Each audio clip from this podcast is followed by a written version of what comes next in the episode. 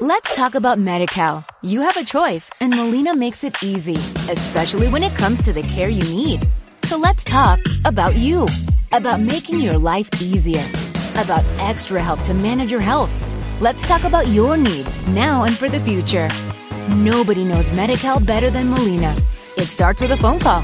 Call 866 420 5330 or visit meetmolinaca.com. Let's talk today.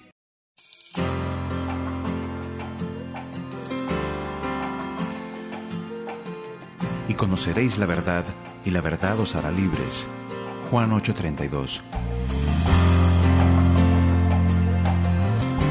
Capilla Cali presenta Semillas de Verdad.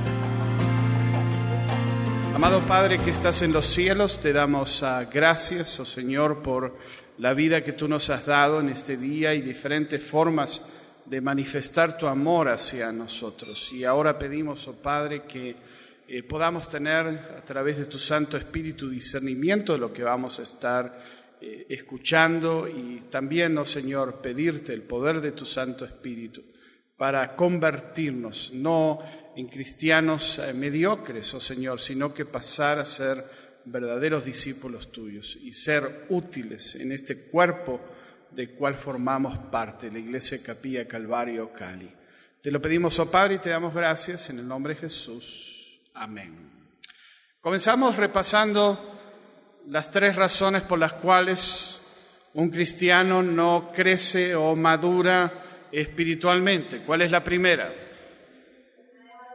Ha dejado su primer amor. Segunda, mis problemas son más grandes que Dios. Y tercera, falta de compromiso. Ayer vimos también otra serie de tres tres recursos que Dios ha puesto a nuestra disposición para crecer y madurar en nuestra vida espiritual. El primero es, segundo, tercero, la oración. Y vimos también un conjunto de tres que nuestra paz, nuestro gozo, el tener una vida abundante como hijos de Dios no depende de tres cosas. Los demás, las circunstancias y las cosas. ¿Ok? Así que vamos bien. Esto es importante recordar. Yo prácticamente lo hago en dos semestres en la escuela, o lo hacía en la escuela de ministerio por diez años, constante. Eso tú lo tienes que poner en tu grabar, sellar, usando palabras bíblicas en Deuteronomio 6 en tu, en tu corazón. De eso depende tu fortalecimiento, tu crecimiento y tu madurar en los caminos del, del Señor. Antes de pasar a darte eh, material adicional, quiero también darte los ingredientes que todo lo que estamos viendo hasta ahora no va a ocurrir, y lo mencioné hace dos noches, si nosotros no tenemos una relación íntima con el Señor, lo vimos ayer, y dependemos totalmente de su palabra y el Espíritu Santo. Ahora, todo esto no va a ocurrir si nosotros no tenemos un devocional diario, no tenemos una contacto con Dios y su palabra eh, a través de la oración y pidiendo la dirección del Espíritu Santo, no va a ocurrir, no va a ocurrir.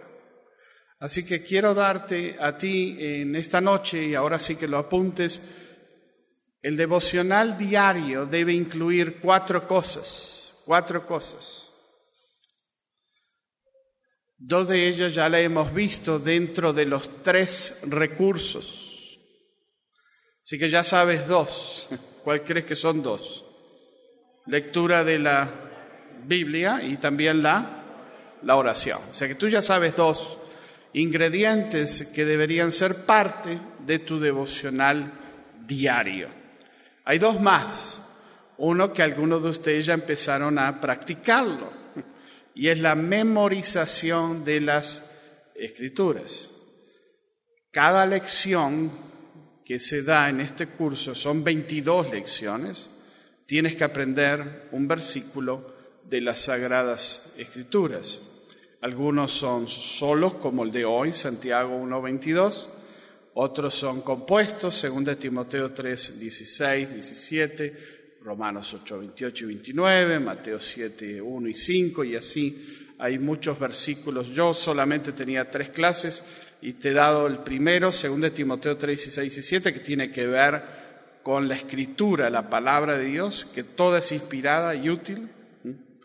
El segundo fue cómo resistir a las tentaciones o a las pruebas y saber que no nos va a sobrevenir ninguna prueba o tentación que no sea humana y que si tú buscas a Dios, Él va a ser fiel para darte la salida en medio de la prueba o de la tentación.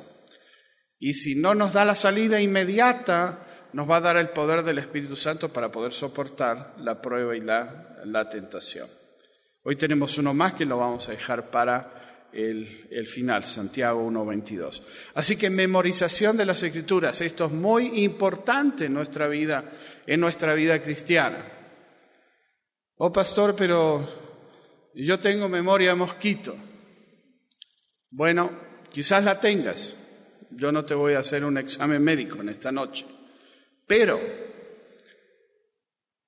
todos ustedes, yo lo sé, saben canciones de memoria, ¿verdad? Vallenatos, cumbias, salsas, saben las de Shakira, la de Carlos Vives, yo sé, yo no los conozco, pero lo sé. Sé que ustedes saben esas canciones.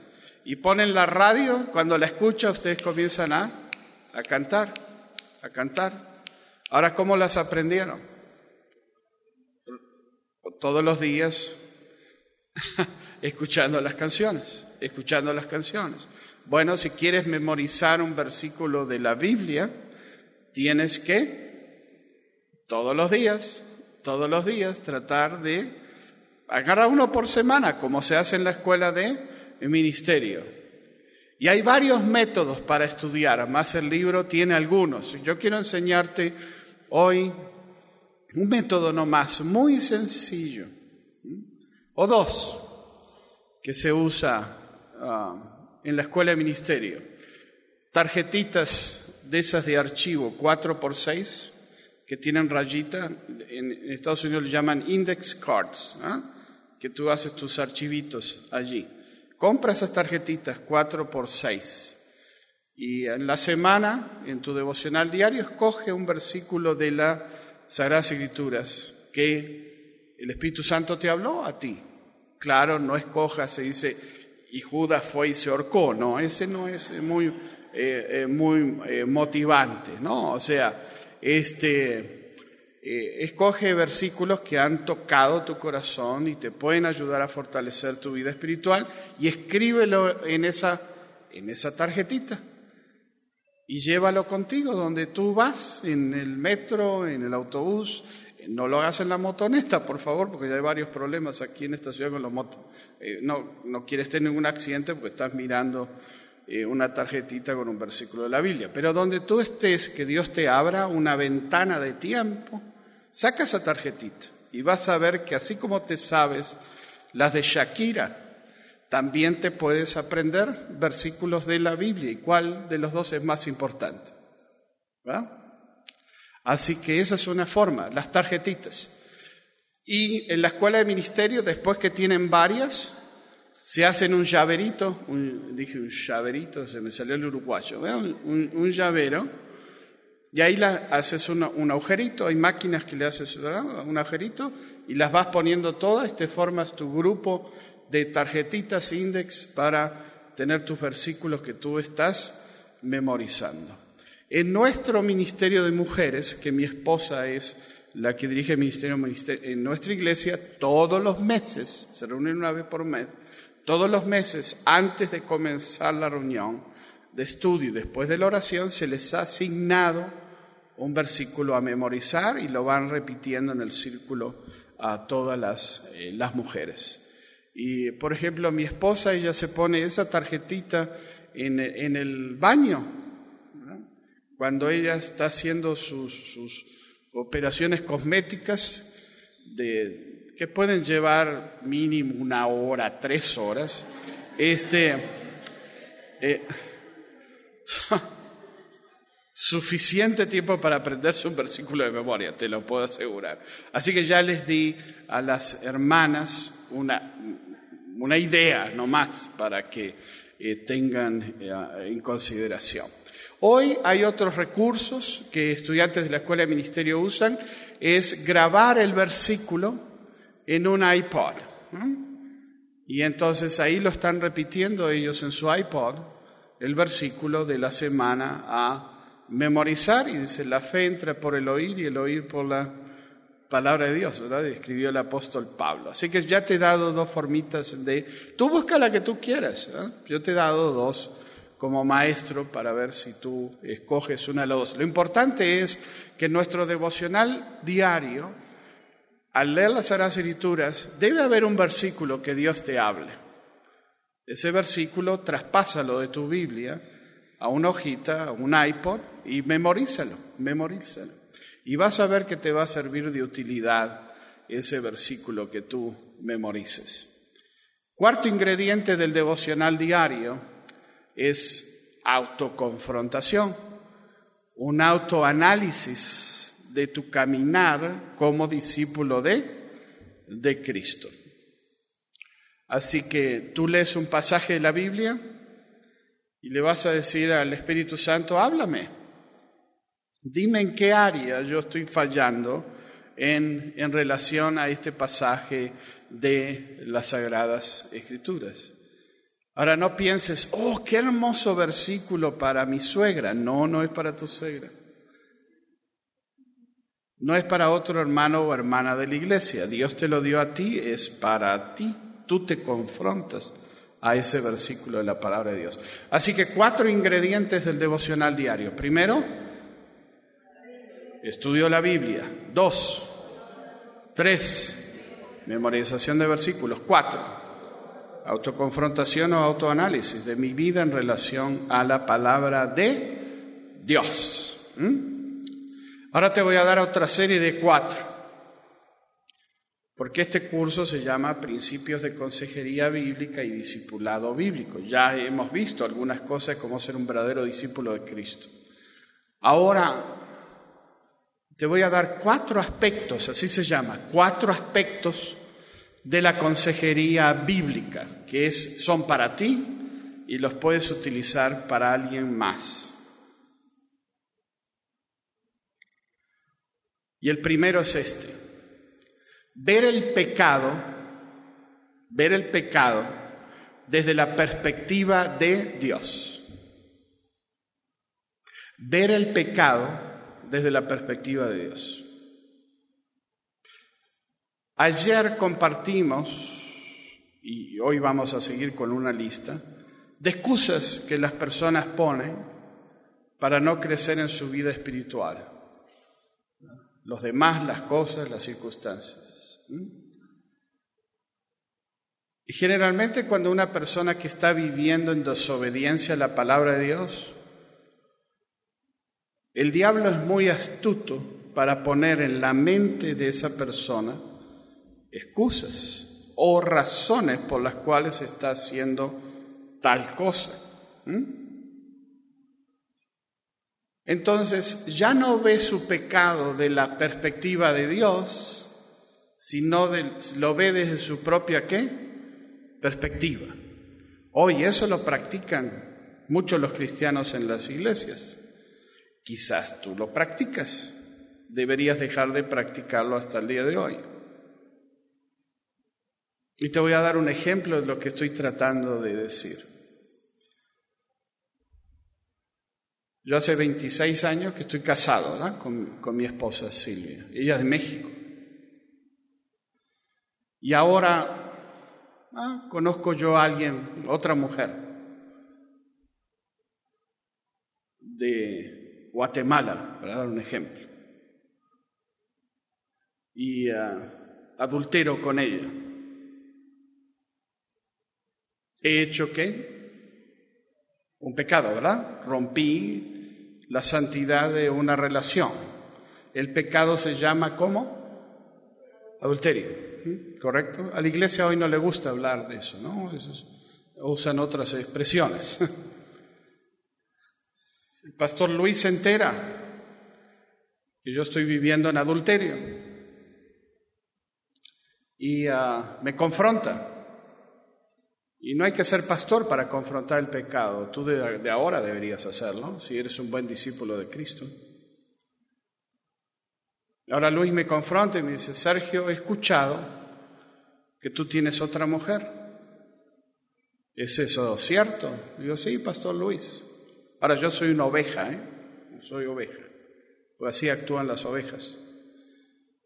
Y Luis me dice, ¿qué está pasando, hermano? No es que ya no me gustan más las mexicanas. Me di cuenta que no me gustan las mexicanas. A ver, ¿alguien me podría dar una respuesta si fueras tú el pastor Luis? ¿Alguien? Se llama discipulado, vas a tener que empezar a hablar de aquí en más si eres un verdadero discípulo de Cristo. ¿Ah? ¿Ok? ¿Alguien que sea más creativo? Porque las ovejas son muy creativas, quizás tú eres muy creativo. Llevo 26 años casado. Apenas te diste cuenta que no te gustan las mexicanas. Mentiroso, correcto, esa es la palabra. No, pero a la oveja no le gusta escuchar esa palabra. La oveja está buscando que el pastor le diga esto. Y hay pastores, ¿eh? Hay pastores. ¿Sabes qué, hermanito? Pensándolo bien, yo, yo estuve estudiando a tu esposa. Y la verdad que te conviene buscar a alguien más. Eso están buscando las ovejas cuando vienen al pastor. Que el pastor le dé su lado, pero ese no es un pastor, es un asalariado. Un buen pastor va a hacer lo que hizo Natán. ¿Con quién? Con David. Lo va a qué?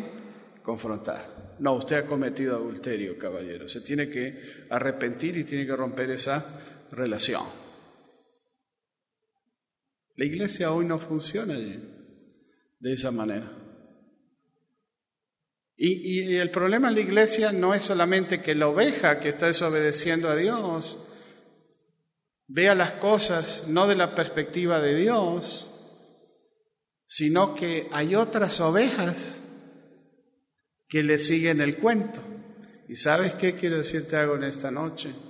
Si, tú le sigues el cuento a alguien que está viviendo en pecado, tú eres parte de ese pecado. Tú eres parte de ese pecado. Tú eres tan adúltero como esa persona que estás, estás defendiendo. Y esto lo puedes aplicar a cualquier otra área. Bueno, estoy robando en mi negocio. ¿Y por qué? No porque el patrón tiene mucho dinero. Ah, caray. ¿Y qué tiene que ver eso? ¿Que el patrón tenga te da derecho a tú a robarle? ¿A robarle? Y, en la iglesia hoy se ve eso y es frecuente que las ovejas pecan y ahora le van a buscar un razonamiento, se llama, en psicología se llama racionalización, y le vamos a buscar por qué lo hicimos. Y sabes qué, el por qué lo hicimos no va de la mano con la perspectiva de quién, de Dios. Así que de aquí a más nosotros tenemos que tratar nuestros pecados no a nuestra conveniencia, sino como lo ve quién? Dios, como lo ve Dios. Y cuando nosotros sabemos que un hermanito o hermanita que es parte de nuestro círculo en la vida de la iglesia está viviendo en pecado, no te laves las manos. Tú eres cómplice de ese pecado.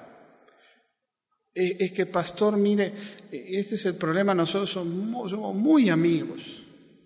Y, ahora la hija, eh, la hija es muy amiga de, de mi hija también. Y se han criado juntas en la iglesia. Y la hija ahora va a cumplir 15 años y entonces van a hacer una fiesta. Y si eh, nosotros le decimos lo que está pasando, entonces no me van a invitar a la fiesta. Y esa es la forma que piensan las ovejas, sin orejas. Yo tengo un artículo, está en nuestra página, dos, dos, se llama Ovejas sin orejas, dos artículos en nuestra página web. Tienen orejas, pero no les sirve de, de nada. Así que cuando tú pecas, o alguien más pecas, desde aquí en más tú vas a ver el pecado de la perspectiva de quién? De Dios. Perspectiva de Dios. Segundo punto. Si hay arrepentimiento de la persona, si hay arrepentimiento de la persona, la Biblia ofrece principios de esperanza para el cambio. Si hay arrepentimiento en la vida de la persona, o sea, del pecador, o en tu propia vida, la Biblia ofrece principios de esperanza. Principios de esperanza. El tercer punto de la consejería bíblica, la Biblia siempre ofrece esperanza. Y es, es interesante que cómo ofrece esperanza la Biblia, Generalmente vas a encontrar en la Biblia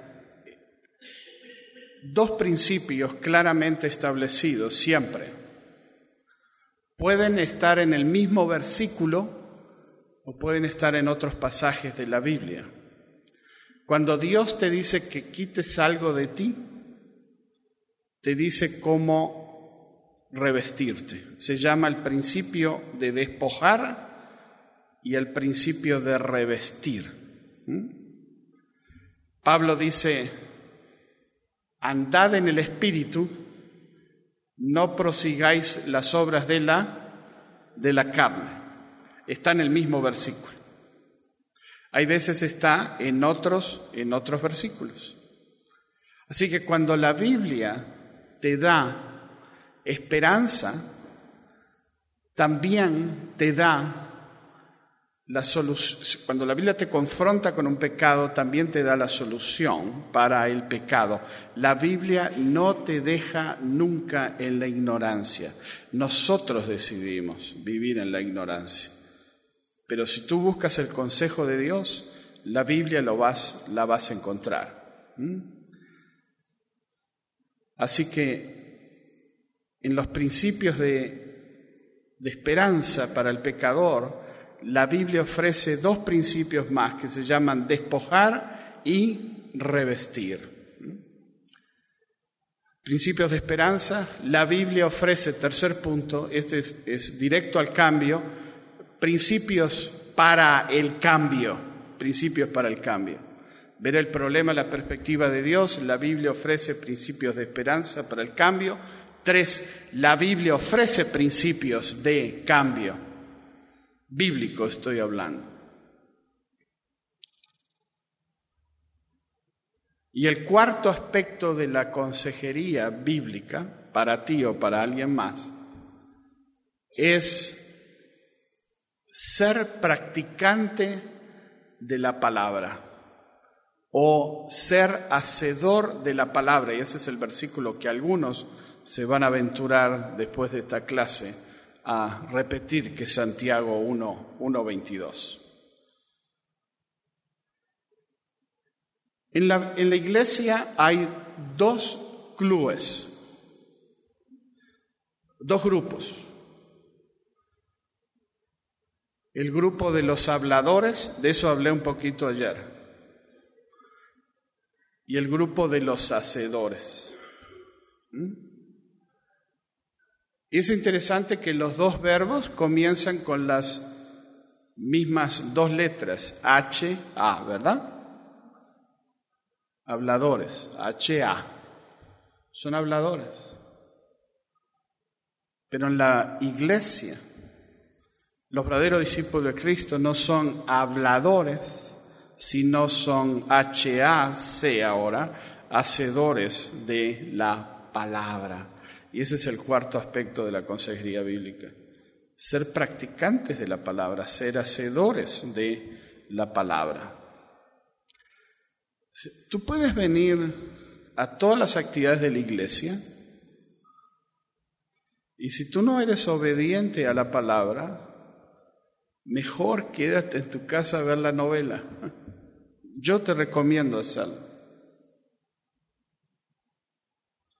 Y en todas las iglesias tenemos mucha gente que escucha la palabra, pero no son qué? Hacedores de la palabra. Hacedores de la palabra. Cuando yo tuve mi cirugía debajo del labio inferior, del cual hablé el primer ah, día, el doctor me dijo claramente, señor Perelli, usted ya no puede estar debajo del sol. Así nomás, simple y claro. Hace unos días estaba caminando en un parque cerca de casa y generalmente salgo antes o cuando el sol recién, ahora estamos en pleno verano en el sur de California y, y estoy tratando de salir a las seis o seis y medio, siete, ese día salí a las nueve de la mañana. Y le estaba contando a mi esposa que casi me desmayo en, ah, haciendo la misma rutina de caminar y, y casi me desmayo. Tuve que ponerme un lugar abajo de un árbol a la sombra, descansar, echarme agua. Y otras veces ha ocurrido lo mismo. Estoy debajo del sol y comienzo a marearme. Ahora, lo mismo ocurre en la iglesia. Si yo escucho el consejo del pastor y yo no estoy dispuesto a obedecer, ¿tú crees que va a haber cambio en la vida de la persona? No, no va a haber, no va a haber cambio. Así que aquí están los cuatro aspectos de la consejería bíblica, ver el problema, el pecado, de la perspectiva de quién? De Dios, no de la tuya. Este problema comenzó donde? En el jardín del Edén. Luis habló, nos recordó a los varones hace unos días de lo que ocurrió en el jardín del Edén. El hombre comienza a echarle la culpa, descargar responsabilidad sobre alguien más. Es nuestra naturaleza, es nuestra naturaleza. Además, cuando, yo no sé cómo es acá, pero cuando tú tienes un accidente de auto, Asumo que también aquí hay una regulación de tener seguro de auto o aseguranza, no sé cómo les llaman, ¿correcto? Si tú tienes...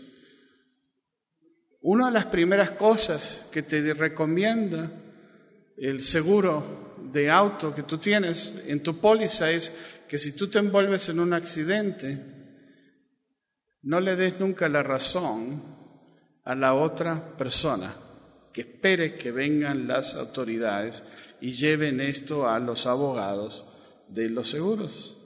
Así que nuestra misma sociedad nos educa a no confrontar la realidad, sea o no sea mi, mi culpa o mi responsabilidad. O sea, yo atropello a alguien cruzando la calle porque me pasó la roja, pues está bien, espero. Y aunque haya 20 que digan, yo lo vi, usted se atravesó la roja, usted le pasó por arriba, yo no recuerdo haberlo hecho. Así que este, este problema, aún la sociedad nos educa a hacer las cosas de una manera que es incorrecta. Y todo esto viene a la iglesia. ¿Cuándo comenzó? En el jardín del, el jardín del Edén. Y, y está en la iglesia. Los varones en en nuestra iglesia, algunos de los varones, el Ministerio de Varones, una reunión de negocio, han comprado un libro que yo lo recomendé, que es de dos ah, psicólogos cristianos, que se llama No es mía la culpa. Porque en la iglesia lo vemos esto de las ovejas continuamente. Pastor, la culpa no es mía. No es mía la culpa. Claro, ahora no podemos decir la serpiente me hizo hacerlo. ¿ok? Estaba en el chipichapa, pastor, y una serpiente me habló. Ok, no, Paquita, yo no creo que, que este, había una serpiente colgada allí y me empezó a hablar, pastor. No, eh, eh, serpientes tienen otro tipo de cuerpo. Entonces, este, y a los pastores no, quieren echar cuento las, las ovejas, porque no ven las cosas de la perspectiva de quién, de Dios, de Dios. La Biblia ofrece principios de esperanza, la Biblia ofrece principios para el cambio y cuatro, muy importantes, debemos ser qué? Hacedores de la palabra, practicantes de la, de la palabra. Así que si tú no compartieras nada más en esta noche con lo que te llevas de la primera, la segunda y la tercera noche, te conviertes, no por tus fuerzas, sino con el poder del Espíritu Santo, en un verdadero discípulo de Cristo. Y ahora tú puedes decirle a otras personas, esto es, funciona de esta manera. No es a tu manera, es a la manera de quién? De, de Dios, a la manera de Dios. Leemos, esto está combinado con lo que vimos en el día de, de ayer, que nuestra paz y nuestro gozo, vivir una vida abundante en el Señor no dependen de otras personas, cosas y circunstancias. Y si no estuviste ayer, deberías al menos, no sé si están grabando esto, puedes leerlo en el archivo de la página, escucharlo. En el recuadro leemos, el autodesprecio, la autoexaltación y la autocomiseración indican un enfoque en el yo. La tensión excesiva en el yo es exactamente lo opuesto al mandato de Dios de amarlo a Él y a los demás. Un enfoque centrado en sí mismo te impide desarrollar una actitud de siervo como la de Cristo. Si tratas de salvar tu vida enfocándote en ti mismo, cosecharás una consecuencia segura. En vez de salvar tu vida, la perderás.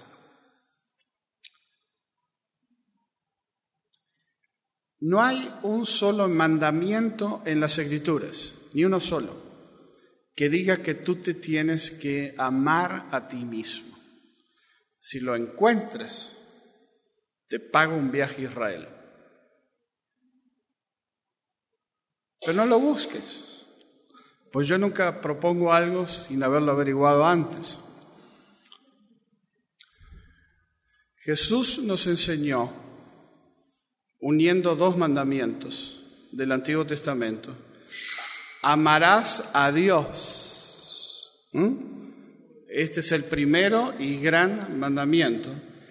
Y amarás a tu prójimo como te amas a ti mismo.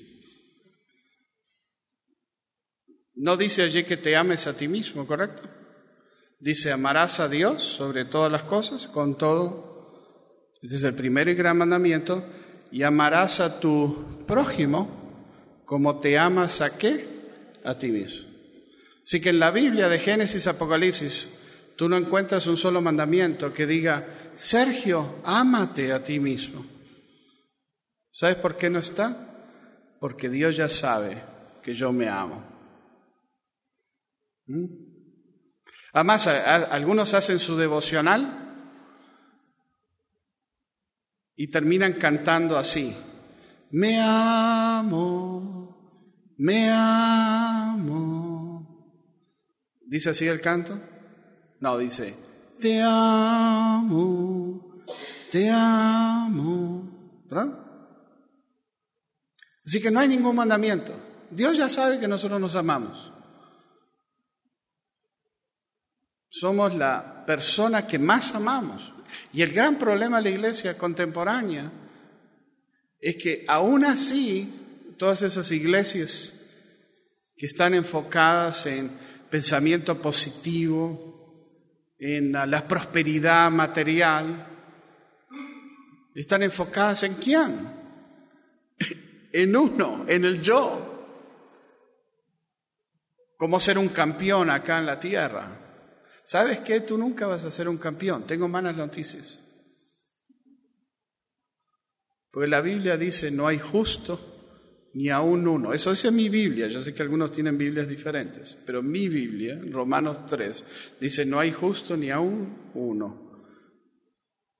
No hay quien entienda, no hay quien haga lo bueno, todos se desviaron, aún se hicieron inútiles. Eso es lo que dice la Biblia. La Biblia también enseña cómo Dios nos ve a nosotros. Un aliento, nube sin agua, nube sin agua, una hierba que se seca una flor que se marchita. Así nos ve Dios a nosotros. Trapos de inmundicia y la que me gusta más, un gusano. Pero no es lo que nos gusta escuchar a nosotros, ¿verdad? ¿Verdad que no? Porque nosotros nos amamos mucho. Nosotros queremos ir a una iglesia donde nos digan, tú eres el número uno. Bueno, vamos a pensarlo bien. Si yo soy el número uno, entonces Jesús deja de ser número uno, ¿correcto? ¿Verdad? Pues no puede haber dos número uno. Si tú eres el rey, Él no puede ser el rey. O eres tú o es Él. Si tú eres el campeón, entonces no es Él el campeón. ¿Entiendes? Y estas iglesias sumamente eh, populares no quieren hablar de pecado porque ofenden a las personas. La iglesia es un club, es un circo, no cumple la función de predicar el verdadero evangelio. El verdadero evangelio, ¿tú recuerdas cómo comenzó a predicar Juan el Bautista en el río Jordán? Arrepentidos y qué? Convertidos. ¿Te acuerdas cómo comenzó a predicar Jesús? Arrepentidos y convertidos. La iglesia hoy no quiere, ellos quieren escuchar pensamiento positivo. Soy el número uno, soy el campeón. Cómo aprender los principios del reino de los cielos aquí en la tierra. Y la Biblia dice todo lo contrario, todo lo contrario. Es una, es un gran, una gran mentira del diablo que comenzó en el jardín del Edén. ¿Recuerdas cómo conversó la serpiente con Eva? No, no, un momentito, Eva. Mira, esto, este, este, este es en sí el problema, es que Dios sabe que si ustedes comen del fruto del árbol de la ciencia del bien y del mal, seréis como dioses. Pero está minúscula, ¿eh? el dioses. Esto viene del jardín del Edén también. Y esto es lo que enseñan muchas iglesias en el día de hoy. Todo va en contra de lo que enseñan las Sagradas Escrituras. A mí me gustaría decir, yo lo sé hacer, yo fui gerente de compañías por 11 años, tuve negocios personales, yo sé cómo motivar a las personas. Pero entonces tendría que decidir, o soy un motivador o soy un pastor. Y si soy un pastor, lo que tengo que motivar a las personas es al arrepentimiento, al cambio de vida y a vivir en obediencia a la palabra de, de Dios. Juan 17, 3, estas son palabras de tu maestro, que no soy yo, es Jesús. Una oración sacerdotal que Jesús hizo en favor de sus discípulos. Y dice, y esta es la vida eterna, que te conozcan a ti, el único Dios verdadero, y a Jesucristo, a quien tú has enviado. Todo lo contrario enseña el mundo hoy en muchas iglesias, que debes aprender a conocerte a ti mismo para entonces aprender a conocer a los demás. ¿Ven cómo el diablo ha entrado dentro de la iglesia? La Biblia enseña todo lo contrario. Dice, esta es la vida eterna, que te conozcan a ti, el único Dios verdadero, y a Jesucristo, a quien tú has enviado. Además, yo hago una pregunta en esta noche. ¿Quién de ustedes no se conoce a sí mismo?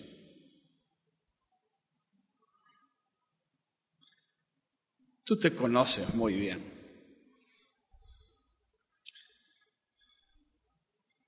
Tú te conoces muy bien. No debes aprender a seguir conociéndote a ti mismo. Además, ¿para qué quieres aprender a conocer un gusano? ¿Cuánta ciencia hay en conocer un gusano? El último viaje que hice a Cuba, se acercó una señora con su hija, muy, muy bonitas las dos,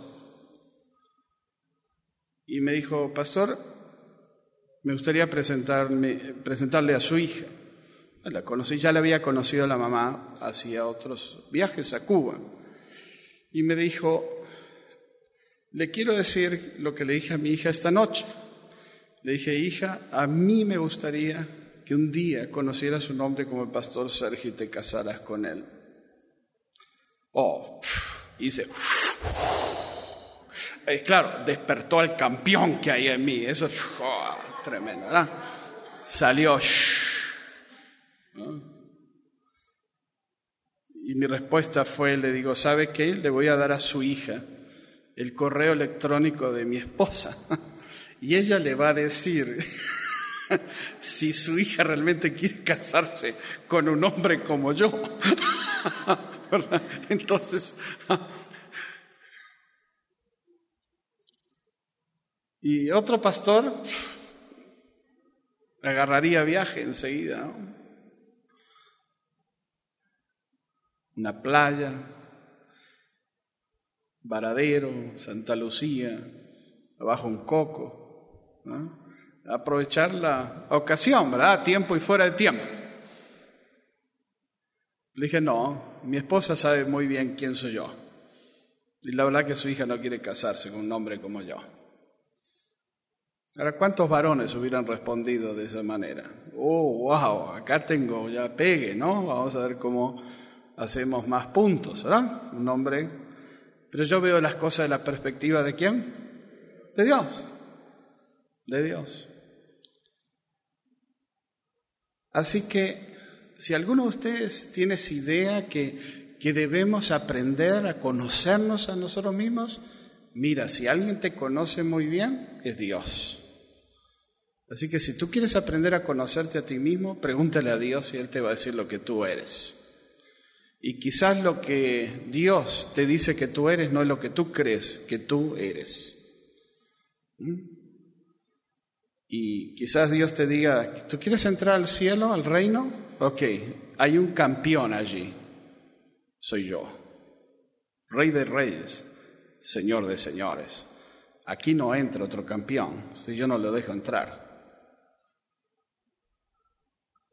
Y tú puedes esforzarte todo lo que quieras en ser campeón. Hay un solo campeón.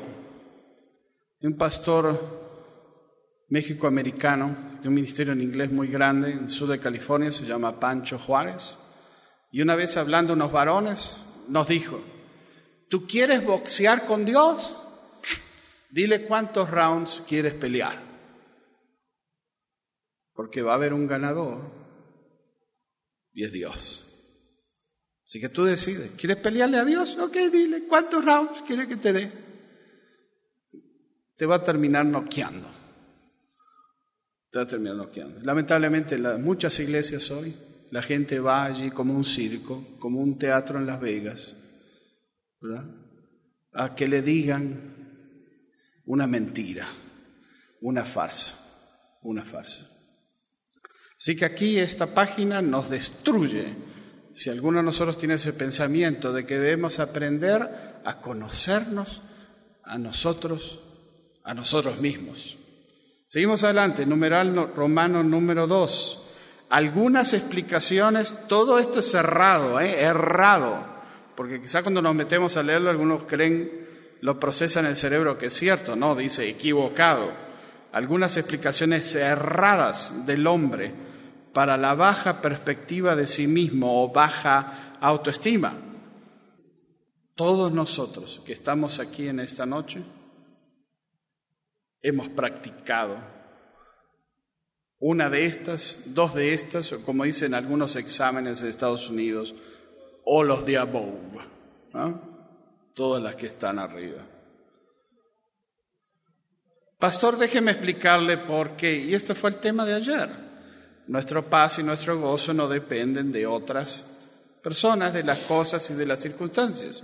Se nos vuelve a recordar excusas que profesos cristianos tienen para no crecer en su vida espiritual.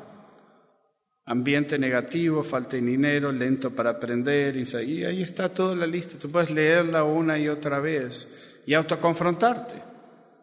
¿Qué excusa tú pones para no crecer en tu vida espiritual? Y te puedo asegurar que alguna está ahí encajada en alguna de esas que están eh, allí. En mi manual yo agregué a alguien más, el pastor. ¿verdad? Pastor fastidioso. Porque dice cónyuge fastidioso. Dice pastor también fastidioso. Él no me entiende. Ya hablamos ese tema ayer a la noche. Numeral número tres. Algunas de las formas inútiles.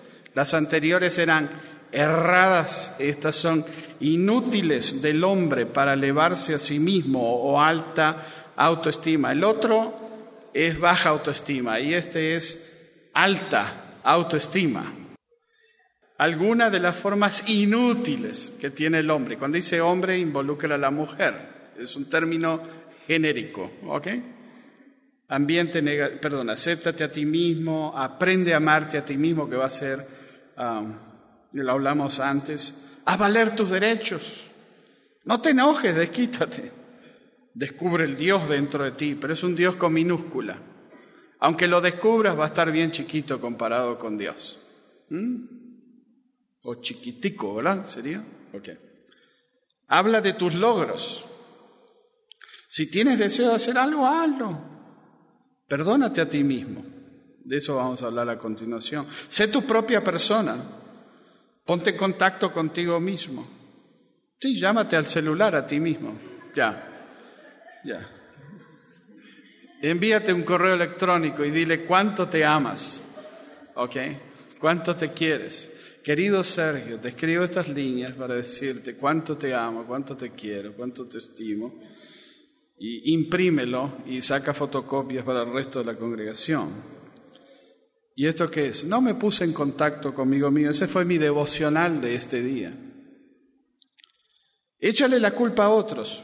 Ya hablamos de eso, ¿no? No necesitamos más aclaración. Asegúrate que tus necesidades que percibes son satisfechas. Pastor, si usted no me da lo que yo quiero en la iglesia, hay otras opciones. Búscalas. A mí cuando alguien viene con eso, le digo, búscala. ¿Quieres una dirección? Te doy una dirección. Búscala. Dios te bendiga. Porque en la otra va, en la reunión que tuvimos de pastores en el mes de junio, un pastor dijo, eh, cosas que escuchan los pastores. Pastores, me voy de la iglesia, ¿por qué? Porque esta iglesia no es perfecta. Y el pastor le dice, del día que tú viniste dejó de ser perfecta. Algunos todavía no les llegó, pero te va a llegar con el cafecito. Con el cafecito después y un pancito te, te, va, te va a llegar. Yo sé que algunos de mis chistes, algún... ¡Pam! Ok, oh, no. Ok. Si tú estás buscando una iglesia perfecta, el día que tú llegaste dejó de ser perfecta. Dejó de ser perfecta. Si no hubieras venido, tú hubieras sido magnífico. El pastor Dan McClure dice lo siguiente, el pastorado sería precioso si no hubiera personas en la iglesia. algunos todavía no les llegó, pero le va a llegar también. Con dos cafés. Busca la actualización. Practica la visualización. Esto se, da mucho en los cursos de motivación personal a los vendedores. Yo participé, ok, este, ah, tú ganas el salario mínimo aquí en Colombia, ¿no? Pero tú te mereces comprar un Jaguar. Ok, ve a la concesionaria de Jaguar y maneja uno y visualízate tú manejando uno que al menos que te lo robe nunca lo vas a, tener. Pero, pero, ok, pero este, vamos a hablar con fe, ¿no? Fe, porque la fe mueve montañas. Y le dice, bueno, en este momento no estoy listo para este, comprar el Jaguar, solamente quería experimentar manejar uno. ¿Me pueden dar un, un brochure, un, ¿cómo le llaman aquí? Una, ¿Ah? ¿Brochure también? Y este, para llevármelo y entonces ahí te lo pones pegado en el refrigerador. Y te paras todas las mañanas y dices, un, un día voy a tener uno de estos, un día voy a tener uno de estos, un día voy a tener... ¿Sabes cuándo lo vas a tener? El, en el rapto, cuando te quedes. Algunos, van, algunos cristianos van a dejar sus Jaguars, entonces tú puedes y manejas uno por siete años. ¿Ok?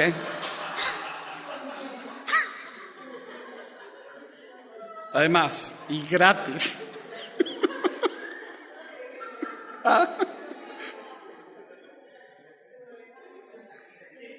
Así que sigue, sigue practicando la visualización, ¿correcto? Numeral romano número 4. Yo necesito dos días más para terminar esto, eh, pero igual vamos a cubrir algunos. Numeral número 4. Algunos puntos de vista no bíblicos sobre el yo que están siendo enseñados. ¿Dónde? Uh, en algunas iglesias. Bueno, todos los arriba lo enseñan en algunas iglesias hoy. Enseñados en algunas iglesias actualmente. Ahora, si tú te das cuenta, todas estas frases que hemos leído o aseveraciones, al lado tienen versículos, pero tienen una palabra antes. Dice, ¿qué cosa? Ignora tales versículos de la Biblia. O sea que son puntos de vista no bíblicos. Si no son bíblicos, entonces no son de quién? No son de Dios. No son de Dios.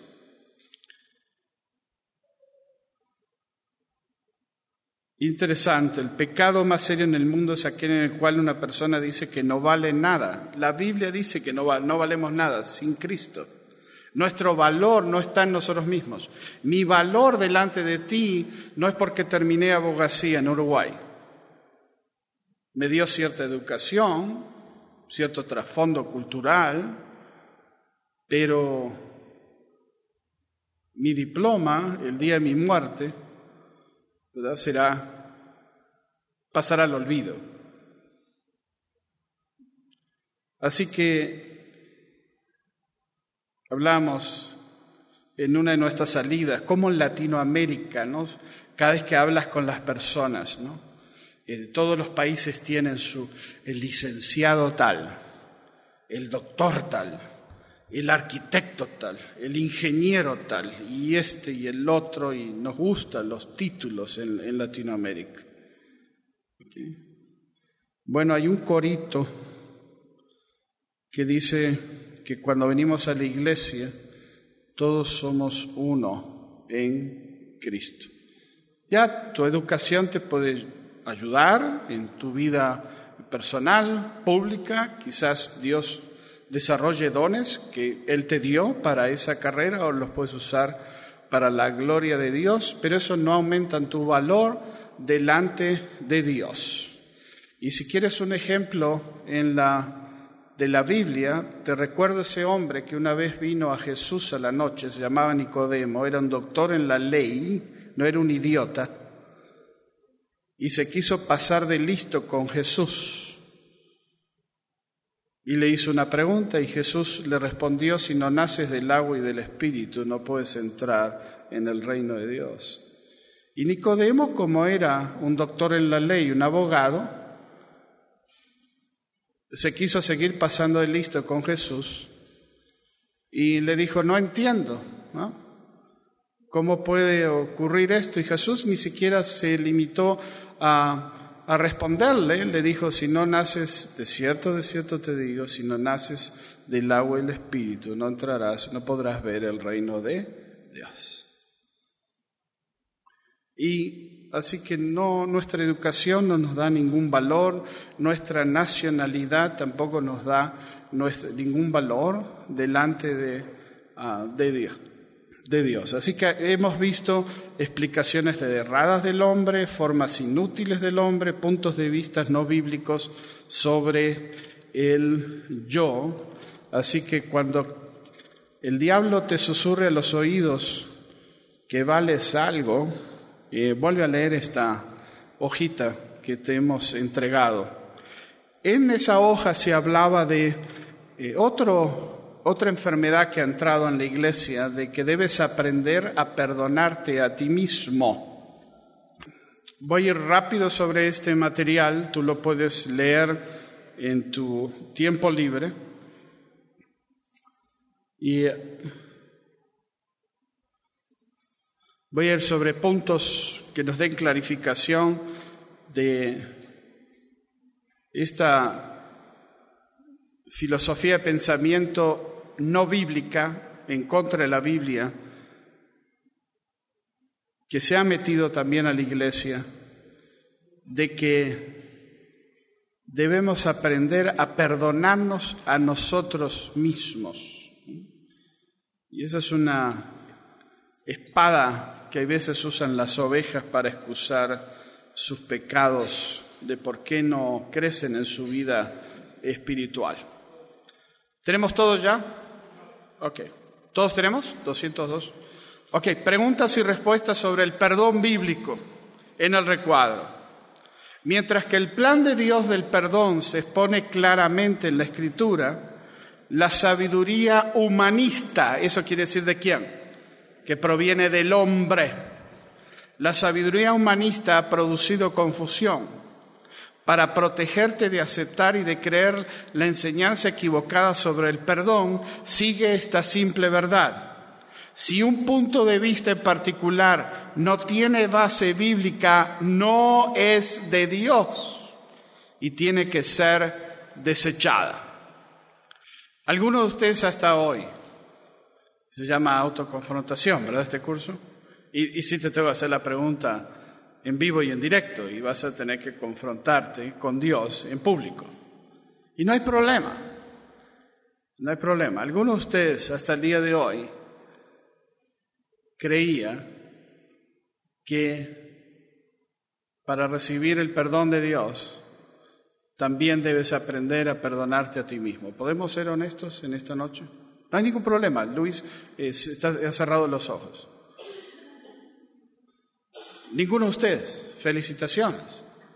¿Porque son mentirosos? Ok.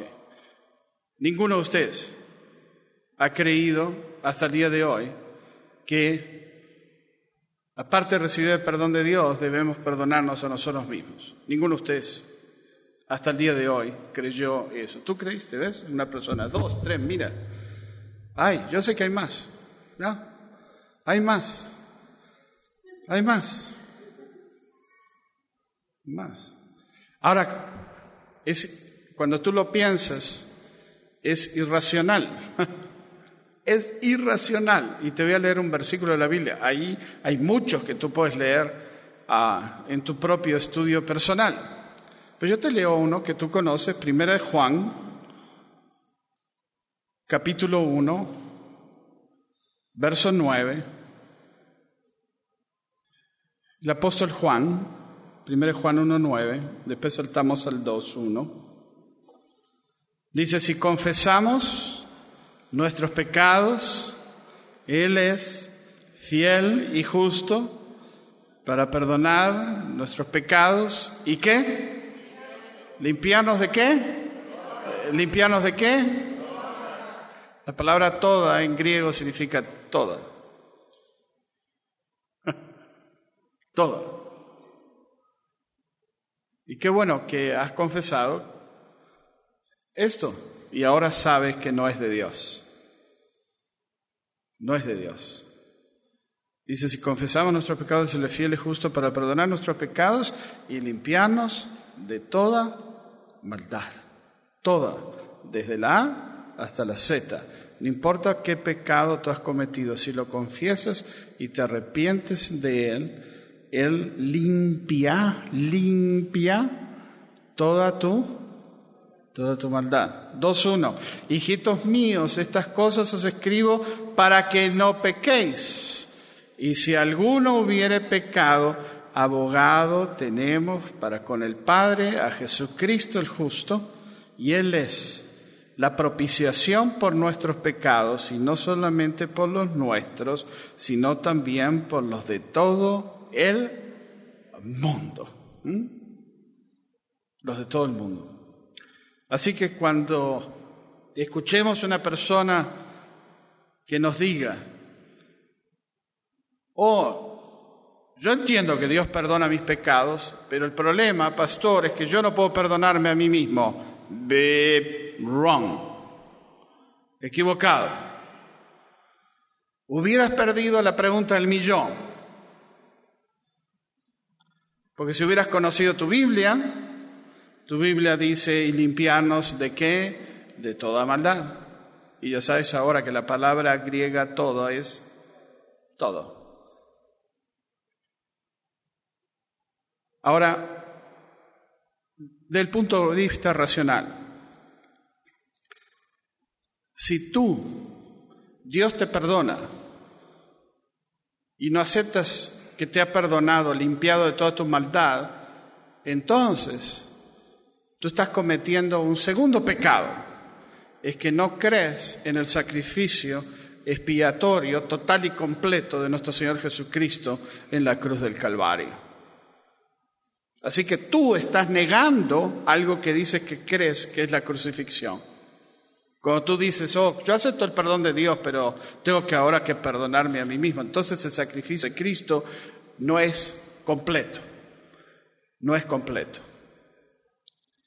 El pastor Chuck Smith enseña cómo identificar a un grupo cristiano verdadero de un grupo cristiano aberrante o una secta o una iglesia que no es de Dios o no es bíblica. Dice, si es Cristo y algo más, no es de Dios. Si es Cristo y algo más, no es de Dios. Si yo le tengo poner a la fórmula Jesús más algo más es igual, no es de Dios. Entonces, si tú dices, ok, Dios me perdona, pero yo ahora tengo que perdonarme a mí mismo, no es de Dios. No es de Dios. Ahora, hay otro punto aquí que muchos cristianos no entienden, que es el numeral romano número 2. Serán removidas todas las consecuencias de tu pecado cuando recibes el perdón. Oh, esta es otra cara de la moneda. ¿Mm? Es otra cara de la moneda. ¿Tenemos lo que hemos leído? Esta es otra área. Esto es totalmente diferente a lo que vimos anteriormente. Anteriormente es, yo peco, confieso mi pecado, me arrepiento de mi pecado, dice la palabra, Dios a través de Jesús me limpia de toda maldad, o sea que yo no tengo que perdonarme a mí mismo. Esa es un área del tema pecado, arrepentimiento y reconciliación con Dios. Pero ahora pasamos a otra área y es la pregunta, ¿serán removidas todas las consecuencias de tus pecados cuando recibes el perdón? Y de acuerdo a lo que hemos leído, la respuesta es ¿cuál? No, gracias. No. Acá son dos cosas diferentes ahora que estamos hablando y muchos cristianos no lo entienden. Pero pastor, yo le pedí perdón a Dios. Y usted dice que Él me perdonó, pero mi esposa ahora se quiere divorciar porque yo cometí adulterio. Y muchas personas no entienden eso. Y es difícil a veces de explicarlo. Si Dios te perdonó, estás limpio de ese pecado, y si te arrepentiste verdaderamente y cortaste esa relación inapropiada, Dios te ha perdonado. Dios va a volver a bendecir tu vida y a salir, pero ahora tu esposa no tiene la obligación bíblica de seguir contigo. O entonces que ella no me ama y no me... No, no, no, no, no, tú no estás entendiendo algo aquí. Tú violaste una relación, ahora tienes que pagar el castigo por tu eh, pecado. El pecado fue tuyo, no de tu esposa. ¿Estamos entendiendo lo que estoy hablando?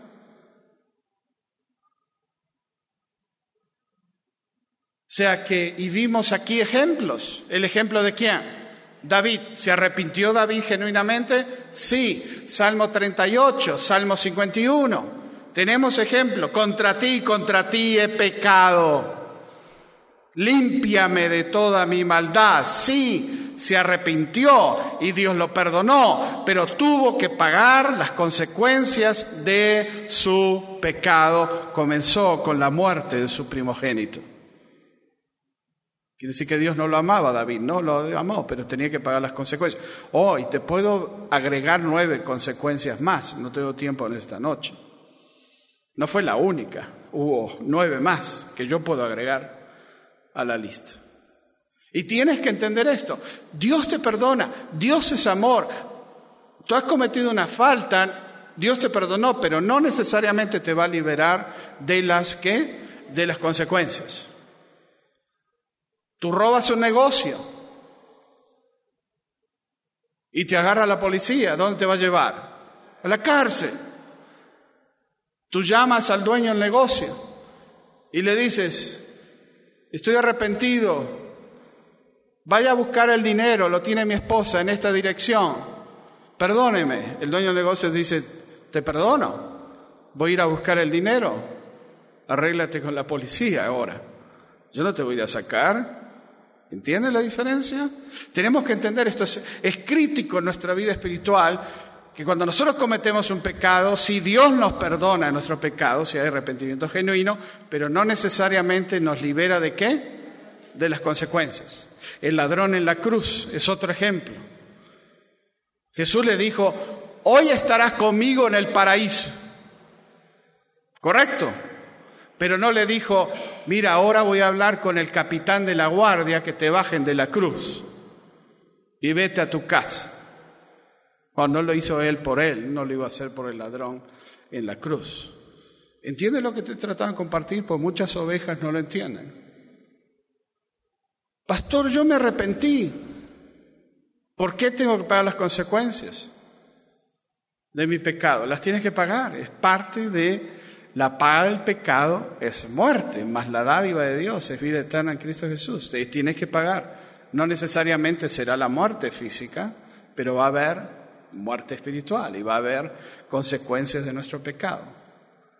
Hace unos años, un pastor muy querido, que es el que me incorpora a mí al movimiento de Capilla Calvario, hace cuatro años atrás, muere de cirrosis.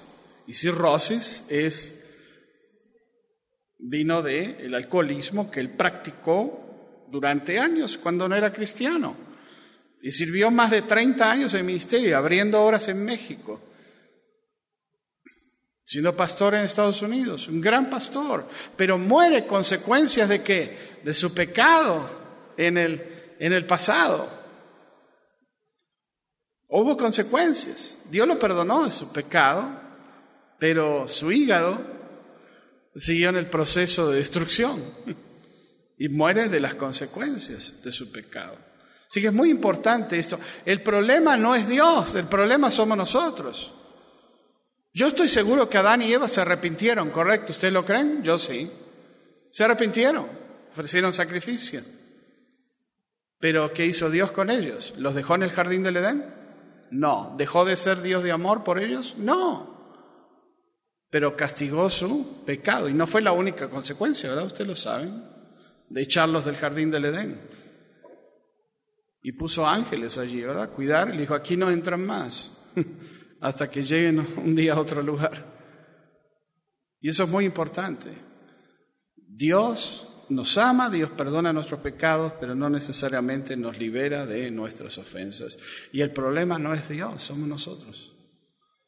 Será necesario, como enseñan algunos, que perdones a Dios por lo que ha sucedido en tu vida. ¿Cuál es la respuesta de un verdadero discípulo de Cristo? No. Ahora te imaginas hace, en mi experiencia de cuando me llamó el, mi especialista y decirme que tenía cáncer debajo de mi labio inferior y que tenían que operarme. Siguiente, me arrodillo a orar. Señor, no sé por qué has traído esta prueba a mi vida, pero yo te perdono. Y yo me imagino porque Jesús dice a través del Espíritu Santo, por medio de Jesús, traduce nuestras oraciones, ¿verdad? ¿Correcto, verdad? A, Dios, es un Dios santo, y imagino que Dios estaba haciendo algo y dice, ah, Jesús, acabo de escuchar una oración de, del pastor Perelli. ¿Qué es lo que dijo? Bueno, entendí.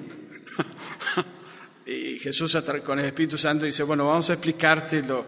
Este, ok, Él acepta que tú le has dado la prueba, pero también este, él, él, te perdona, está dispuesto a perdonarte. Bueno, Dios no tiene pelos, si los tuviera, se le,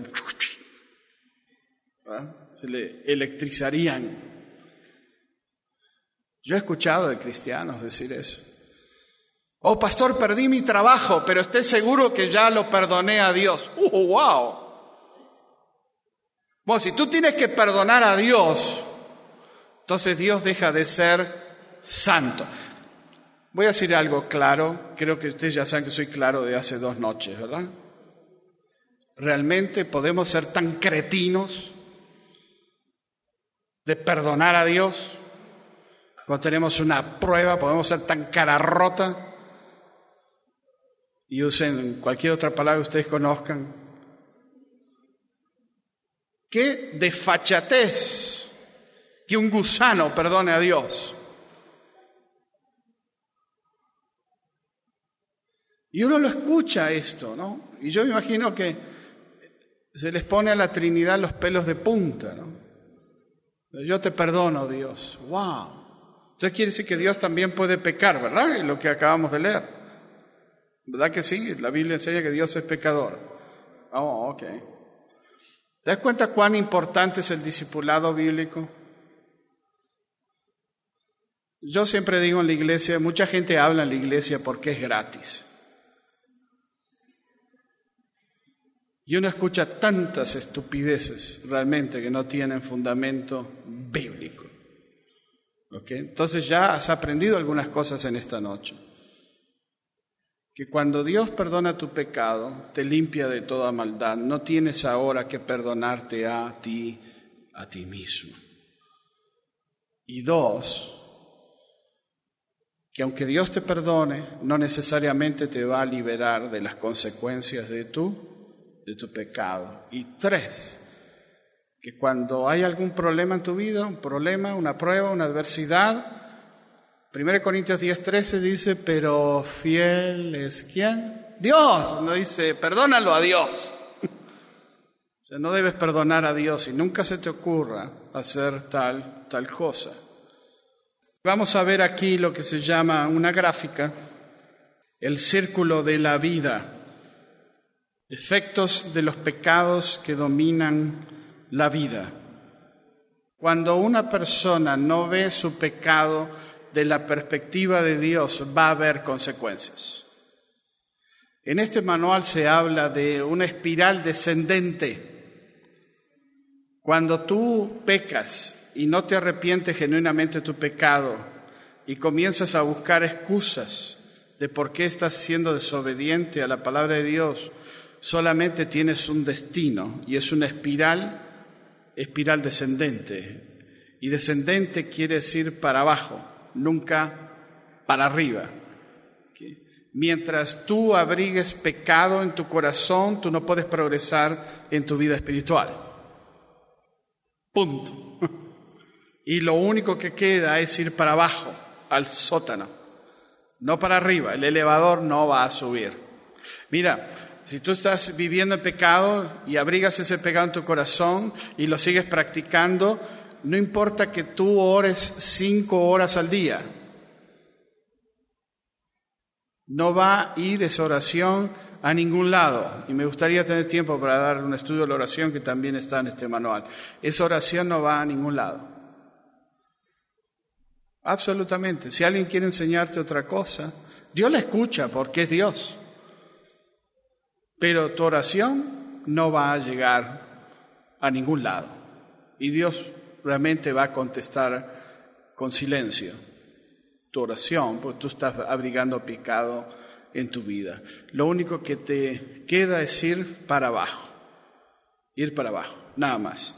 En esta, en esta gráfica que te he dado, o dibujo, se llama el círculo de la vida y cómo un pecado que domina tu vida va a afectar todas las áreas de tu vida. Todos, si esta es una rueda de una carreta, ¿saben lo que es una carreta? Esa que se usaban, y todavía se usa en algunos lugares, he visto algunas aquí, y ah, en avenidas principales. No, también las hay en mi país. Se cruza el carro, ve una carreta ahí de alguien todavía.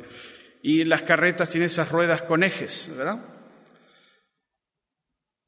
Y eh, leemos en el recuadro primero y después vamos sobre todos los ejes de esta rueda de la carreta de nuestra vida, cómo será afectada. En el recuadro dice, para determinar los efectos de un pecado que domina la vida, tienes que examinar la manera en que se manifiesta en todas las áreas de tu vida.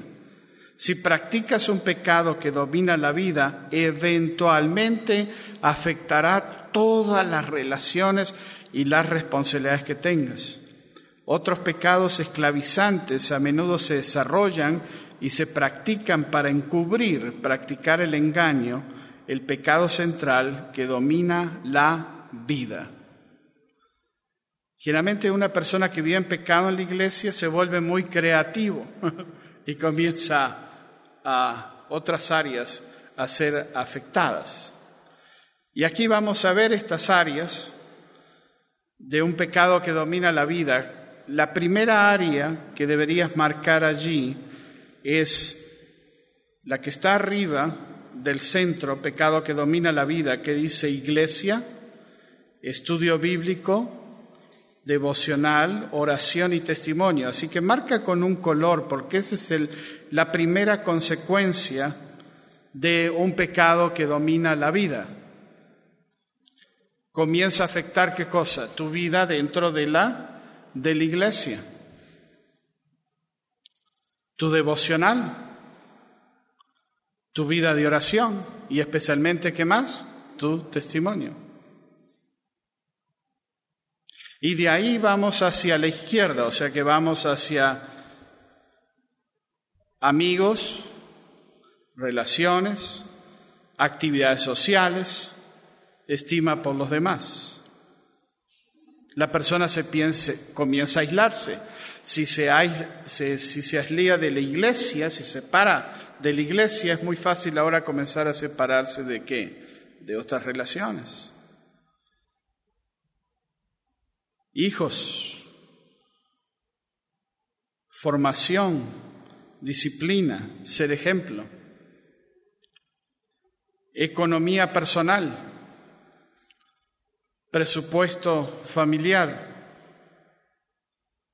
integridad, fidelidad, disciplina, paz, gozo, todas estas áreas son afectadas. Matrimonio, comunicación amorosa, intimidad física, salud física, sueño y descanso, nutrición, ejercicio, trabajo, estudios. Y tú sabes que esto funciona así. Cuando tú estás viviendo en pecado, todas las áreas, los ejes de tu vida van a ser afectados a menos que tú te arrepientas de tu pecado y confrontes la, confrontes la situación, confrontes la situación. Los primeros años que yo serví en la Unión Americana fue en el estado de Ohio, tratando de plantar una iglesia, como lo dije en la reunión de varones. Y en los años que yo estuve en el estado de Ohio, especialmente en las ciudades donde yo estaba sirviendo, Cleveland, Lorraine, Ohio, había una compañía de Ford que hacía eh, automóviles. Había una compañía, la más grande acerera de, de Estados Unidos, la US Steel, compañía de acero. Había corporaciones increíbles.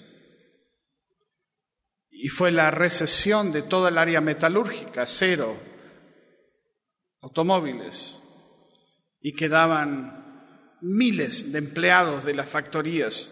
Se fue el tiempo que yo estuve allí en ese estado. Y en mis visitaciones, aún más en la iglesia de Cleveland, que tenía como 400 miembros,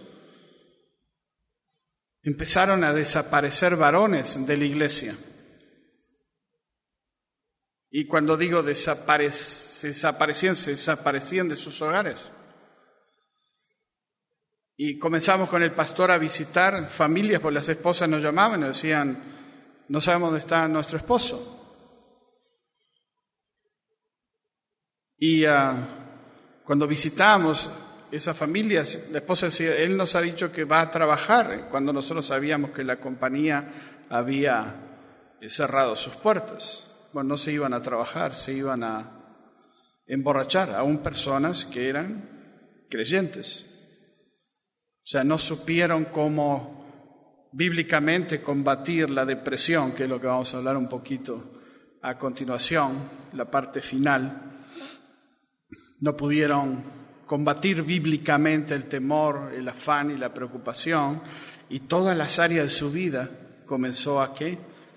A desintegrarse, porque la casa espiritual no había sido edificada sobre qué? La roca, sobre la roca.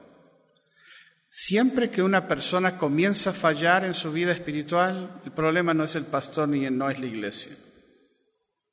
Hay algo más detrás del telón, detrás del telón. Hay un pecado que está comenzando a largar humo como un volcán antes de que reviente y haga erupción. Y la primera área es el área espiritual. Tú puedes esconderte en cualquier iglesia cuando estás viviendo en pecado. Los que estuvieron en la reunión de varones saben que Adán y Eva también trataron de esconderse de la presencia de Dios, ¿verdad? Y, y yo me imagino a Dios. ¿Acá jugaban ustedes a las escondidas cuando eran niños?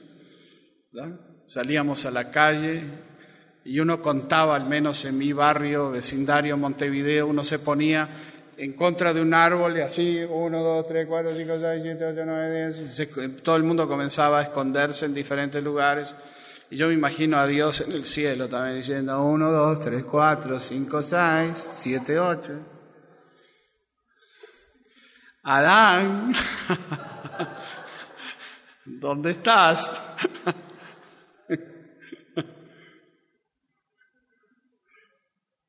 Y Adán me imagino que estaba esperando a ver si Dios se retiraba del árbol para ir y no sé cómo jugaban ustedes, pero el que salía, si uno no lo encontraba, venía corriendo al árbol y ya se libraba del conteo. Imagino a Dios Adán, quiero decirte algo, es que yo conozco todos los árboles que planté en el huerto y sé, no hice un árbol tan grande que te puedes esconder detrás de él. Además, este, tienes el cuerpo perfecto. Si fuera el pastor Sergio lo hubiera encontrado en segundos. Pero este, eh, eres hermoso, eres esbelto, pero yo no hice un árbol tan grande que te puedas esconder detrás de él, así que mejor que, te, aparezcas. ¿Mm? Así hacen muchas ovejas. Se van a otra iglesia, creen que Dios va a pasar por alto y después revienta la bomba, donde sea va a reventar. ¿Se acuerdan de la historia de Jonás? Es mi personaje preferido en la Biblia, en el Antiguo Testamento. ¿eh? Pues muchas veces yo actúo como Jonás. A Jonás Dios le dijo, levántate, ve a Nínive y pregona contra ella, porque su maldad ha subido sobre mis ojos. ¿Qué hizo Jonás? Se fue al puerto y compró un pasaje en crucero, pero era para el norte de España, Tarsis. Y, ah, me imagino Dios diciendo, ¿dónde va? para allá no está Nínive. Y Jesús dice, ¿qué hacemos ahora? Vamos a buscarlo.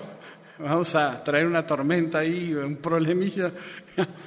Interesante, Jonás termina, no a la manera que Dios quería en su comienzo, termina en el mismo lugar que trató de no ir.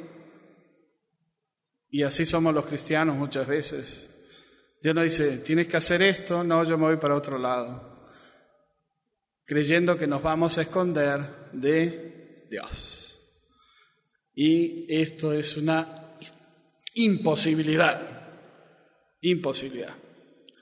Así que Prestemos atención cuando nosotros estamos viviendo en pecado que no solamente el área espiritual va a tener consecuencias en nuestra vida, sino también toda nuestra vida va a haber, a consecuencias.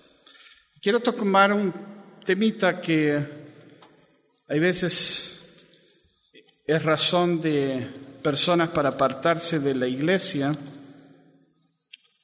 Es el tema de la depresión en Estados Unidos, no sé, en Colombia, más de 13 millones de personas sufren síntomas de depresión. Y ah,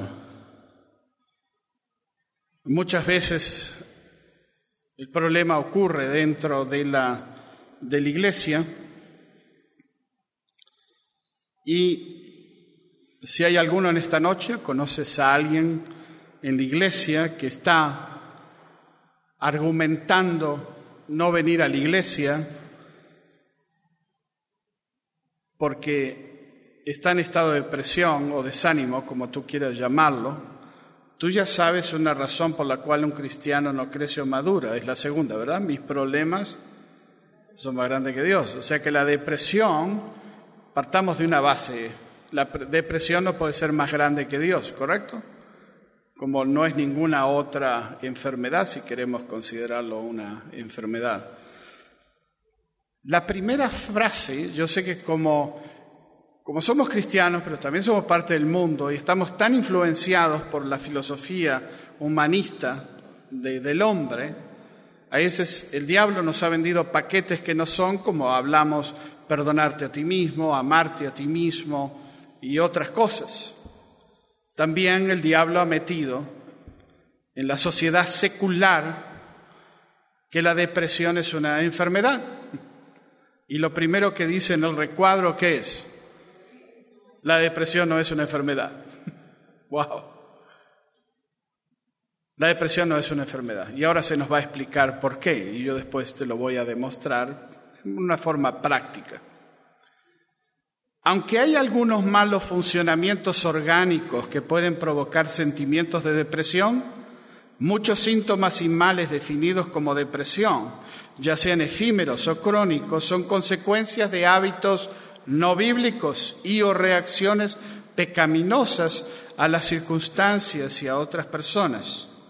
La depresión que se deriva de una vida no bíblica se puede vencer tratando bíblicamente con tus pecados y decidiendo vivir de una manera que sea agradable al Señor. Pasamos a la página 319. En el recuadro, aún si te sientes deprimido, debes vivir como bíblicamente. O sea que si dejo de venir a la iglesia y de participar en las actividades de la iglesia, entonces no estoy viviendo bíblicamente, ¿correcto? ¿Estamos de acuerdo? Porque estoy tratando, como Jonás y como Adán y Eva, de huir de qué? De una situación. Y estoy usando la depresión como una excusa para decir mi problema es más grande que Dios. Aún si te sientes deprimido, debes vivir bíblicamente debes edificar a los demás y glorificar a Dios con tus pensamientos, palabras y acciones en todo momento, en vez de obedecer la palabra de Dios únicamente cuando tengas voluntad. Volviendo a mi cáncer, ¿ustedes creen que yo no me deprimí cuando me dieron la noticia? Entonces, ahora ustedes me van a juzgar a mí. ¿Qué tal si yo soy el pastor, verdad? Y debería ser un ejemplo, ¿verdad? La congregación. Entonces, me hicieron la cirugía. Fue, fue un día viernes, ¿correcto? Teníamos una noche de acción de gracias en la iglesia. Yo tuve mi cirugía ese día. Tenemos una actividad tal el tercer, el último viernes de cada trimestre. Ahora lo hacemos el último jueves de cada trimestre. Noche de alabanza y acción de gracia. No puedes pedir nada. O sea que si quieres pedir, quédate en tu casa, pide lo que quieres. Ese es un día alabar a qué? A Dios. Y dar gracias y leer versículos de la Biblia dando gracias a Dios. Mi esposa me acompañó al hospital, salí del hospital, parecía Chucky, el muñeco asesino. todo vendado aquí, los ojos. Me miraba al espejo y me decía a mi esposa, ¿cómo te sientes? Yo le digo, parece que me agarró Julio César Chávez, el boxeador. Y yo, como ustedes ven, tengo muy buen sentido de humor. Lo aplico también a mí mismo. Porque la Biblia dice, regocíjate en el Señor siempre, otra vez digo, regocíjate. Y yo lo creo. Yo lo creo. Si el domingo Uruguay pierde la final, ¿ustedes creen que voy a dejar de ir a la iglesia? Y algunos cristianos sí lo hacen. Alberto lo hace. Bueno, él piensa, viene después. Pero por cualquier cosa algunas personas dejan de venir a la iglesia. Con ese día viernes, llegué a mi casa, me acosté, no podía, tenía que dormir con la boca para arriba y eh, no sé qué me dieron, que por dos semanas casi no dormí, ah, no dormía. Así que Silvia me dice, ¿quieres que me quede contigo? Le dije, no, ve a la iglesia, ve a la iglesia. Y ah, se fue a la iglesia, la actividad comenzaba a las... ¿A qué hora comenzaba? Las 10 de la noche. ¿Ah? No, no era mujeres, la noche de alabanza y acción. Sí, y la noche de alabanza acción de gracia. Me gusta decir que siempre le pregunto algo y me responde con otra cosa. Pero bueno, cosa de mujeres. Alberto tiene el mismo problema. Comenzaba a las, Entonces, a las nueve de la noche iba hasta las diez y media, once. Yo estaba en casa, ya se había ido. Y uh, estaba mirando al techo así. No me podía dormir. El Espíritu Santo me dice, ve a la iglesia, Sergio. Qué mejor lugar que estar en la iglesia. Estaba totalmente narcotizado. Yo no digo que ustedes hagan lo mismo. Un policía no hubiera estado muy contento conmigo si hubiera parado esa noche manejando bajo narcóticos medicinales, por supuesto. Y este, agarré, me vestí y ah, me subí a mi auto y me fui rumbo a la iglesia. Ya habían comenzado. Y entré yo y me senté en mi lugar. Fue la mejor noche de mi vida. La mejor noche de mi vida. ¿O oh, no he parado de servir a Dios? Sigo sirviendo a Dios con todo mi corazón, ahora más que nunca, porque no sé cuánto tiempo tengo. Sigo escribiendo, sigo ministrando, sigo viajando, sigo enseñando. ¿Tengo razones para deprimirme? Claro que sí, las tengo. Tengo días de depresión, pero actúo muy diferente de muchas ovejas que las pica un mosquito y ya no vienen a la iglesia.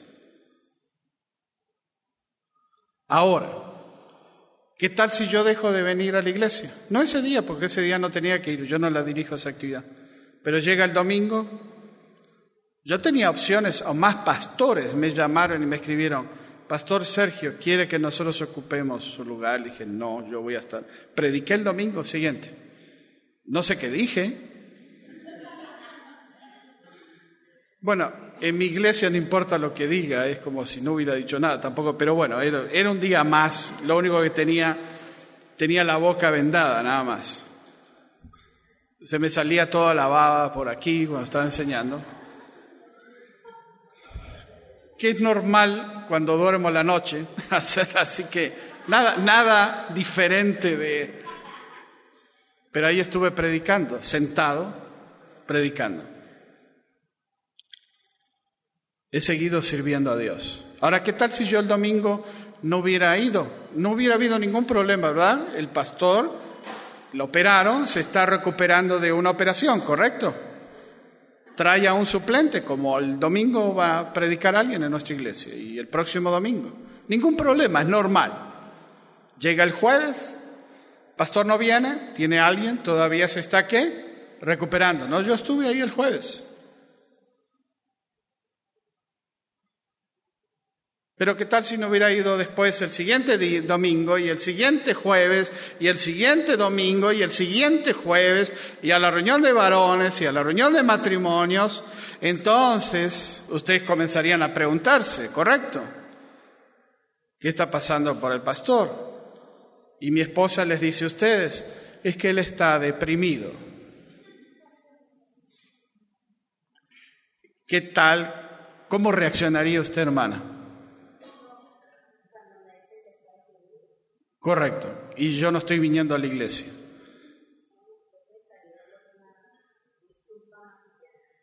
¿Es que? Una mentira maquillada, correcto. ¿Alguien más quiere dar su opinión? ¿Qué pensarían de mí como pastor? Yo soy el pastor. ¿Ah? Se relajó, ya. ¿Qué más? ¿Ah? No estoy dependiendo, muy bien, no estoy dependiendo de Dios. ¿Qué más? ¿Ah? Oh, muy, muy interesante. Tiene que ver con Santiago 1.22. No practica qué? Lo que predica. Oh, ok. Ahora, ¿verdad que ustedes lo dirían? No, por favor no me digan que no. Si, si sin hacerles nada critican al pastor, si aún no haciéndoles nada, el pastor hoy no me saludó, tiene algo contra mí. No me miró, no me sirvió café, no me dio pan de bono, no me dio, algo debe tener en contra de mí, pero no quiere decírmelo. Si sin hacerle nada, y veces las ovejas nos culpan. Entonces, ¿qué tal si ya dejó de venir a la iglesia? Usted va a decir, no practica lo que él predica. Todos ustedes dirían lo mismo. Todos ustedes dirían lo mismo, yo lo sé. Ahora, el Dios de los pastores, ¿Es el mismo Dios de las ovejas? ¿Verdad que sí? Entonces, ¿por qué las ovejas hacen cosas diferentes de lo que ellos dicen que debemos hacer los pastores si el Dios de los pastores es el mismo Dios de las ovejas? pues no tienen orejas. Muy bien, hermano. Correcto. ¿Entiende lo que estoy tratando de decir? Es mi último pensamiento en esta noche. Ha quedado material por cubrir. Sigue leyendo esto de la depresión. Eh, le vamos a entregar al salir eh, las hojas del temor y la preocupación. Espero que en estas tres noches, es mi deseo mínimo, que uno o una de ustedes, por sexo, espero que no haya nadie confundido aquí, este, correcto. Entonces,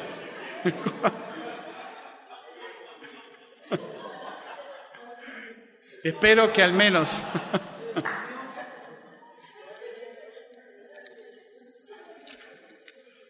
espero que uno o una de ustedes se convierta en un soldado, soldado de Cristo, de aquí en más.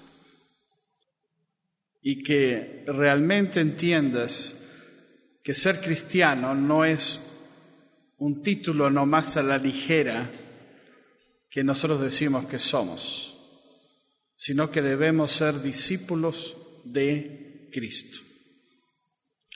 Y que Dios nos ha dado todos los recursos, no necesitas a nadie más, ni nada más, para tener una vida cristiana fructífera en esta iglesia si tú consideras que esta es tu iglesia y Luis es tu pastor. Porque Dios ya te ha dado todo. La Biblia, la oración y el poder del Espíritu Santo. No necesitas nada más. Además, esta noche despídelo a tu pastor. Dile, Luis, usted sigue siendo mi pastor, pero ya no voy a depender de usted, voy a depender, como dice Pedro, del pastor y obispo de nuestras almas. Ya no lo voy a cargar más con mis problemas, le voy a pedir oración por mis problemas y le voy a pedir oración para que Dios me dé el poder del Espíritu Santo para vencer sobre mis problemas. Ya no hay más excusas para no ser un buen siervo o sierva de Dios, porque sabemos que nuestra paz y nuestro gozo no dependen de no dependen de los demás, de las cosas y de las circunstancias y del etcétera. Y que y del pastor. Y que va a haber tiempos de depresión, va a haber tiempos de abatimiento, va a haber tiempos de desánimo, va a haber tiempos de aflicción. Pero Pablo escribió y sabemos que a los que aman a Dios todas las cosas ayudan a bien. ¿Lo crees? ¿Lo crees? Hermanita, tú, ¿lo crees? Hermana, ¿lo crees? Hermana, ¿lo crees? ¿Lo crees? ¿Lo crees? ¿Lo cree, hermana? ¿Lo cree, hermana? ¿Lo cree, hermano? ¿Lo cree? ¿Lo cree? ¿Lo cree? ¿Lo cree? Hermana, ¿lo cree? ¿Sí? Ok. ¿Lo cree? ¿Lo crees? ¿Lo cree, hermana? ¿Lo cree? ¿Lo cree? ¿Lo cree, hermanita? Hermanita, ¿lo crees? ¿Lo cree? ¿Lo cree? ¿Lo cree? ¿Lo cree? ¿Lo cree? ¿Lo creemos? Creemos lo que escribió Pablo y sabemos que a los que aman a Dios todas las cosas yo no... Creemos lo que escribió Pablo, todo lo puedo en Cristo que me fortalece. Y ya saben que en griego todo es qué? Todo es todo. Que cuando Él perdona nuestros pecados nos limpia de toda maldad y todo es, todo es todo. Y ahora sabemos también que no os ha sobrevenido ninguna prueba o tentación que no sea humana, pero fiel es Dios. Fiel es Dios. ¿Recuerdan los cuatro aspectos de la consejería bíblica? Ver el pecado, la perspectiva de Dios. La Biblia ofrece principios de esperanza, la Biblia ofrece principios de cambio. Ser hacedores de la palabra. Ser, eso quiere ser obedientes. Si nosotros no somos obedientes a la palabra de Dios, en vano has venido tres noches. Yo no he venido en vano, porque esto me ayuda a seguir creciendo en mi relación con Dios y mi, compromiso con Él y con su palabra. Así que si puedes recordar Santiago 1.22 y confrontarte, Confrontarte cada vez que tú escuchas la palabra de Dios, tú tienes que tomar una decisión. Si de aquí lo vas a pasar, aquí y lo vas a llevar a la obediencia en tu vida eh, personal. Así que eh, un gusto para mí haber estado con ustedes, lo digo con todo mi, mi corazón. Eh, hemos tratado de condensar 22 lecciones en, en 6 horas, es un poquito difícil, pero espero que te lleves algo en tu corazón, no mío, sino de Dios, porque toda la palabra es inspirada por Dios.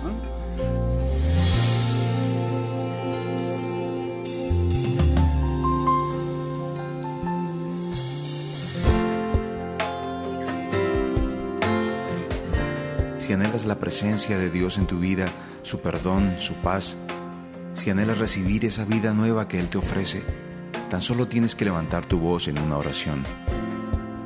Repite conmigo, Señor Jesús, reconozco que te necesito, sin ti estoy perdido. Perdona mis pecados, limpia mi corazón y mi mente. Te entrego todo lo que soy, todo lo que he sido y todo lo que quiero ser. Ven a mi corazón, me rindo a ti. Confieso que tú eres el Hijo de Dios que vino para salvarme, para darme vida.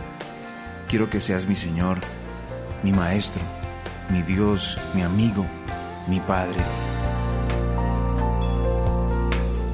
Gracias por morir por mí para que yo viviera. Gracias por darme fe para que creyera en ti.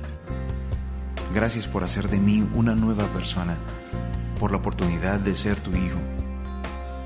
Ayúdame a crecer en tu camino, enséñame Dame entendimiento para comprender tu verdad, tu palabra.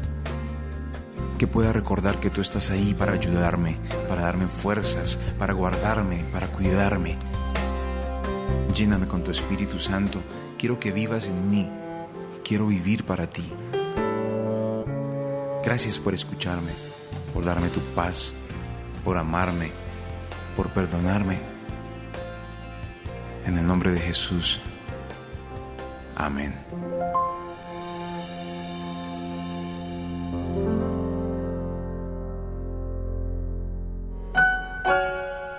Esperamos que este estudio de la Biblia haya sido de bendición para tu vida y de alimento para tu corazón. No te pierdas el próximo estudio. Let's talk about MediCal. You have a choice, and Molina makes it easy, especially when it comes to the care you need. So let's talk about you, about making your life easier, about extra help to manage your health. Let's talk about your needs now and for the future. Nobody knows Medi-Cal better than Molina. It starts with a phone call. Call 866-420-5330 or visit meetmolinaca.com. Let's talk today.